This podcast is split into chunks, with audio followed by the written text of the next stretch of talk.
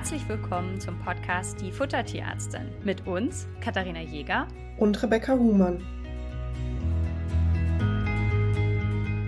In der heutigen Folge dreht sich alles um das Thema Kräuter. Und da wollen wir mal beleuchten, ob und wann die sinnvoll sind, worauf ihr bei der Wahl der richtigen Kräuter achten solltet oder ob man einfach alle nehmen kann. Und deswegen würde mich jetzt mal interessieren, Rebecca, fällt dir zu Kräuter im Futter oder Kräuter generell beim Hund und Katze etwas was ist so dein erster Impuls, wenn du so an das Thema Kräuter denkst? Mein erster Impuls ist, wenn ich das Wort Kräuter höre, dass ich schreien möchte, sozusagen, die sind nicht zur Nährstoffversorgung, aber auch eben können gezielt therapeutisch eingesetzt werden. Und das ist natürlich der große Pluspunkt an Kräutern. Wenn man das Ganze geplant einsetzt, heißt das Ganze Phytotherapie. Also das ist quasi der Einsatz von Pflanzen oder Pflanzenteilen wirklich zur Therapie von Erkrankung oder zur Gesunderhaltung. Und das ist auch wirklich was, ja, was Handfestes sozusagen, was auf rationalen Erkenntnissen basiert und ja sozusagen damals in der Frühsteinzeit der Ursprung allen medizinischen Dinge war, als die Menschen angefangen haben zu testen, was an Kräutern funktioniert und was nicht. Das hat auf keinen Fall was damit zu tun, dass in 500 Produkte überall gefühlt 30 Kräuter reingepackt werden, ohne Sinn und ohne Verstand. Du hast, glaube ich, gerade schon ganz viele wichtige Sachen angesprochen, die wir vielleicht jetzt noch mal ein bisschen tiefergehend auch ähm, beleuchten können. Also vielleicht das, greifen wir mal das auf, was du jetzt zuletzt gesagt hast, Kräutermischungen. Da bin ich auch immer relativ allergisch. Es ist natürlich immer eine Verschönerung des Etiketts, wenn ich da ganz viele toll klingende Kräuter mit draufschreibe. Man muss aber ganz klar sagen, es ist jetzt nicht so, als würde euer Hund oder eure Katze sich sagen, oh, den Kräuter finde ich gut, der hat eine tolle Wirkung, den nehme ich und alle anderen ignoriere ich. Und dadurch frage ich mich dann immer, wenn da gerade so 10, 20 Kräuter in einem Produkt sind, was man sich davon verspricht. Also viel hilft viel. Ich finde es immer so ein bisschen schwierig. Das ist wirklich schwierig. Also wenn man zu einem gezielt äh, phytotherapeutischen äh, ja, Menschenarzt oder Tierarzt geht, dann werden auch die Kräuter sowie andere Medikamente auch wirklich gezielt ausgewählt. Auch da gibt es Dosierungen. Also es nützt weder eine Minispur von irgendwas was und es kann auch was überdosiert werden und vor allen Dingen muss es auch durchdacht kombiniert werden. Also manche Dinge ja unterstützen sich in ihren Wirkungen, manche haben Wechselwirkungen. Das heißt, in der richtigen Kräutertherapie wählt derjenige, der sich damit auskennt, ich sag mal maximal fünf Kräuter in Kombination aus und setzt die eben durchdacht ein und packt die nicht einfach pauschal irgendwo ins Futter. Und woran ich auch immer denken muss, ist sowas,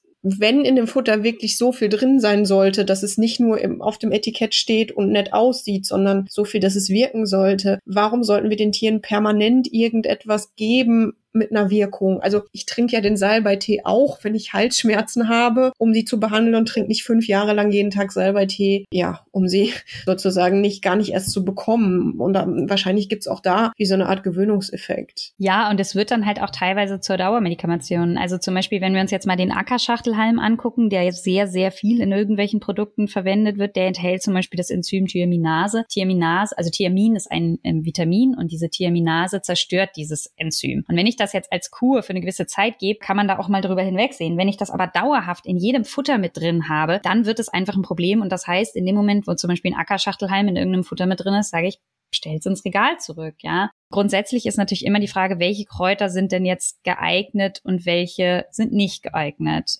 Ich spiele manchmal bei diesen ganzen Kräutermischungen Bingo. Dieses Spiel sieht folgendermaßen aus. Ich gucke mir ein, eine Zutat an oder eine, eine Zutatenliste an, gucke mir die ganzen Kräuter an und dann gebe ich sie in die Giftdatenbank ein, die wir euch natürlich, damit ihr das auch mal überprüfen könnt, die ist gratis, die gibt es frei zugänglich. Das ist eine Giftdatenbank der Schweizer, da packen wir euch den Link in die Show Notes. Und dann gebe ich die Sachen mal ein und dann gucke ich immer, wie viel ich finde. Und jedes Mal, wenn ich was finde, denke ich mir Bingo. Und ich sag's mal so, ich finde deutlich öfter was, als mir lieb ist. Weil ihr als Endkunden natürlich darauf vertraut, dass wenn irgendwo Kräuter enthalten sind, dass der Hersteller das gut gemeint hat. Und ich habe oft dann Patientenbesitzer, wenn wir gemeinsam die Zutatenliste durchgehen und ich sage, hier, das ist giftig, das ist giftig, Letztens habe ich irgendwo Efeu gefunden. Also das ist halt, man, man wundert sich immer wieder, was da teilweise alles mit drin ist. Ja, dann sind die auch sehr entsetzt, weil ich unterstelle euch jetzt mal einfach, dass ihr nur das Beste für euer Tier wollt. Und wenn ihr euch mit dem Thema Kräuter nicht auskennt und nicht wisst, was giftig ist und was nicht, lasst es einfach komplett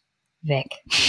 Das ist immer einfacher. Genau, auch Kräuter sollten eben gezielt ausgewählt werden. Und es heißt auch nicht immer, dass pflanzlich gleich ungefährlich ist, weil also die potentesten Gifte sind tatsächlich pflanzlich. Nehmen wir mal Fingerhut, Tollkirsche, Eibe Und es gibt einen großen Unterschied zwischen Hund und Katze und Mensch. Äh, vielleicht erinnert euch noch an die, an die Giftfolge. Die Rosine bzw. die Weintraube kann den Hund killen. Wir Menschen können da so viel von essen, wie wir möchten und es passiert nichts. Auch die pflanzlichen Wirkstoffe, die in den Kräutern vorkommen, müssen verstoffwechselt werden über Leber und über Niere. Das hat zum einen so ein bisschen das Risiko, dass halt auch bei Tieren, die Leber- und Nierenprobleme haben, nicht wahllos alles reingeworfen werden darf ins Futter. Zum anderen ist es so, dass eben diese Möglichkeit, die Wirkstoffe zu verstoffwechseln, Artenunterschieden unterliegt sozusagen. Also wir Menschen können vielleicht was verstoffwechseln, was die Tiere nicht verstoffwechseln können. Und da sind gerade die Katzen, was Kräuter anbetrifft, sehr sensibel, weil sie nicht alle Wirkstoffe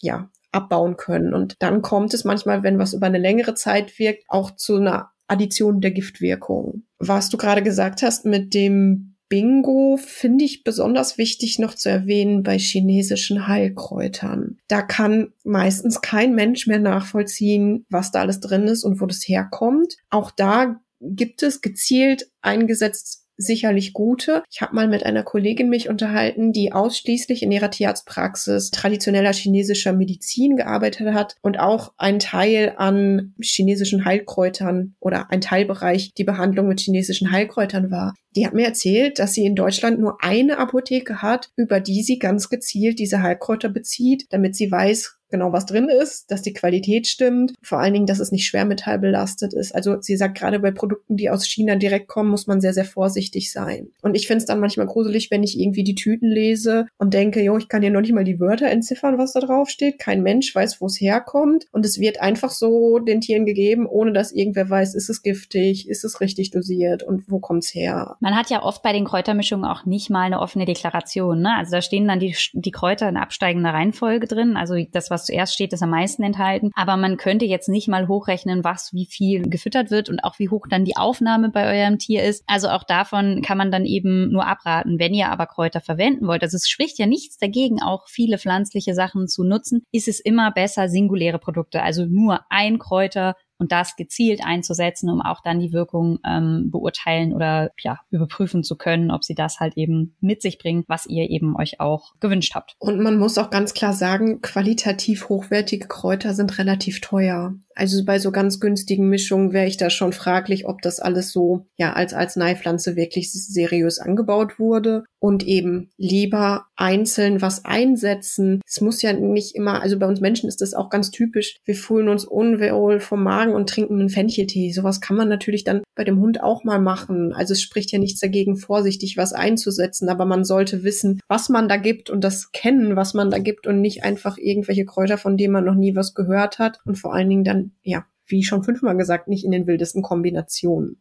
Ich hatte übrigens mal, also es gibt ein Lehrbuch sozusagen über Phytotherapie, was von einer Tierärztin geschrieben wurde. Und die habe ich mal wegen einer Frage ähm, angeschrieben und sie hat mir erzählt, dass bei ihr in der Praxis häufig wirklich schon Fälle waren, die Leberwerterhöhung hatten, weil einfach willkürlich so viele Kräuter gegeben wurden, dass das auch die Leber belastet hat. Also es ist eben alles, was eine Wirkung hat, hat auch eine Nebenwirkung und dessen sollte man sich einfach bewusst sein. Und eine weitere Sache, du hast vorhin in einem Nebensatz, aber ich finde es wichtig, das nochmal ähm, hervorzuheben, gesagt, dass Kräuter nicht dafür geeignet sind, eine Nährstoffversorgung zu gewährleisten. Also wer uns schon ein bisschen kennt und ein bisschen öfter lauscht, weiß, dass wir zwei ja sehr gerne von bedarfsgerechten Rationen sprechen, also dass die Hunde und Katzen alles bekommen, was sie brauchen. Und man hat manchmal den Eindruck, dass in bestimmten Fleischrationen immer Kräuter hinzugegeben wird, in der Hoffnung, ja, dann hat er ja alle Nährstoffe. Wenn ich jetzt eine Ration in meinen Rechner eingebe und mir da angucke, wie viele Kräuter ich geben müsste, bis da mal irgendwo ein bisschen in die Nähe der Nährstoffdeckung kommt, das wäre völlig absurd und passt nicht zusammen, denn da sind nicht viele Nährstoffe oder Vitamine drin und das steht in keinem Verhältnis zu dem Bedarf, den eure Hunde und Katzen haben. Und deswegen sind Kräuter nicht zur Nährstoffversorgung geeignet. Das bedeutet im Umkehrschluss, um das Ganze vielleicht ein bisschen zusammenzufassen, wenn ihr einen adulten Hund habt, also einen ausgewachsenen Hund, der keinerlei gesundheitliche Probleme hat, fällt mir jetzt spontan kein Grund ein für irgendwelche Kräuter, weil er sie einfach nicht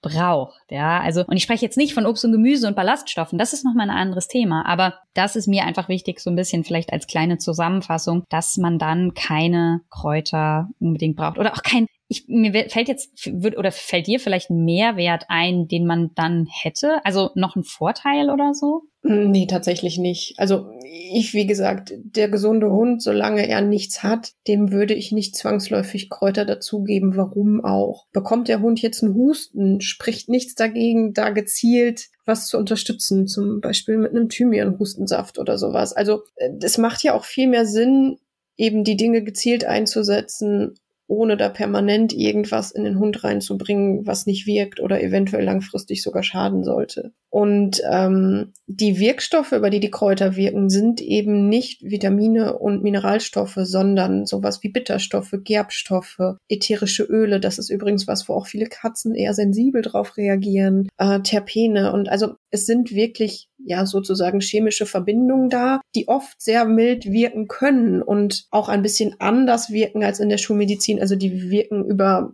ja dieses ein Gemisch von den unterschiedlichen Wirkstoffen in der Pflanze, anstatt nur über einen chemischen Wirkstoff, so wie wir es in der Schulmedizin kennen aber eben es ist alles nicht, nicht was Grünes irgendwie direkt gesund oder gesundheitsfördernd, sondern es muss schon eben mit Sinn und Verstand gemacht werden. Super. Ich glaube, da haben wir euch jetzt einen sehr guten Überblick gegeben über das Thema Kräuter und warum wir da oft, wenn Leute mit Kräutern zu uns in die Beratung kommen, das immer mal so ein bisschen rigoros mit einem Rotstift irgendwie aus der Ration rausstreichen. Ich sage dann meistens, ja, ihr könnt das auffüttern, ihr habt da ja dann auch Geld für bezahlt, wenn da jetzt nicht völlig was Absurdes drin ist, aber nachkaufen würde ich es in dem Moment Moment dann einfach nicht und vielleicht kann diese kleine Folge euch ja vor dem einen oder anderen Fehlkauf ein bisschen bewahren. Genau, um es nochmal zusammenzufassen, eben zur Nährstoffversorgung haben die Kräuter im Futter nicht zu suchen. Durchdachte, sinnvoll eingesetzte Phytotherapie ist sinnvoll, aber eben wenig Präparate in einer passenden Menge und in einer passenden Qualität, optimalerweise durch jemand Fachkundiges angeraten. Dann wünschen wir euch viel Spaß beim Weiterfüttern. Bis dahin. Bis dann.